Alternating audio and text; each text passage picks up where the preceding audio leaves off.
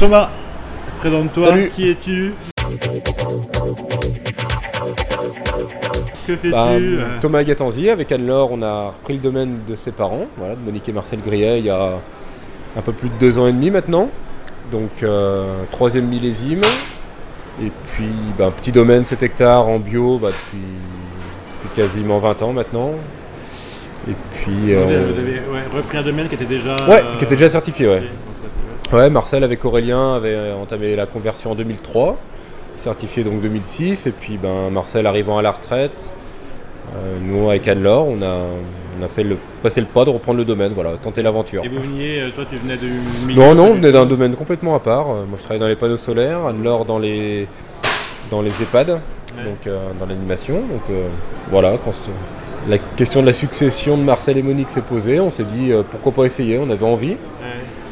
On, essaie qu'on, on espère qu'on y arrivera, voilà, c'est pas évident tous les jours, mais Donc Voilà, c'est quoi c'est- les réalités euh, bon, On a la chance de reprendre un beau domaine, déjà c'est bien. ah, ben, un domaine avec des belles terres, des, des terrains sains, des vignes déjà certifiées, des, des beaux terroirs. Très beau terroir de la côte du Puy, des Charmes. C'est vraiment des belles parcelles.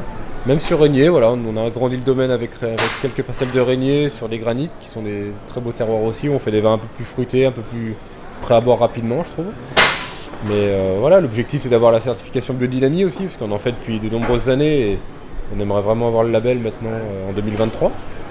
Et puis bah, de continuer à faire des vins vraiment le plus pur possible. En vinification, vous faites comment par exemple? Bah, avec Anne-Laure, on essaie de toute façon de pas de faire euh, de gros pigeages, même pas de pigeage du tout, pas de remontage, très peu de remontage au seau, quoi. Des petits vinification douce, quoi.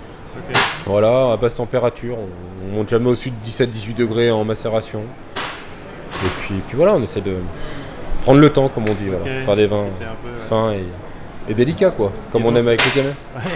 Et donc la biojolaise, le rapport au collectif, à tout ça, c'est Ah, c'est vrai que Marcel était un petit peu dans les, euh, dans les prémices avec euh, CP Charrue, avec euh, Sanatera à l'époque aussi, voilà, avec euh, quelques pionniers du bio, voilà, quelques anciens.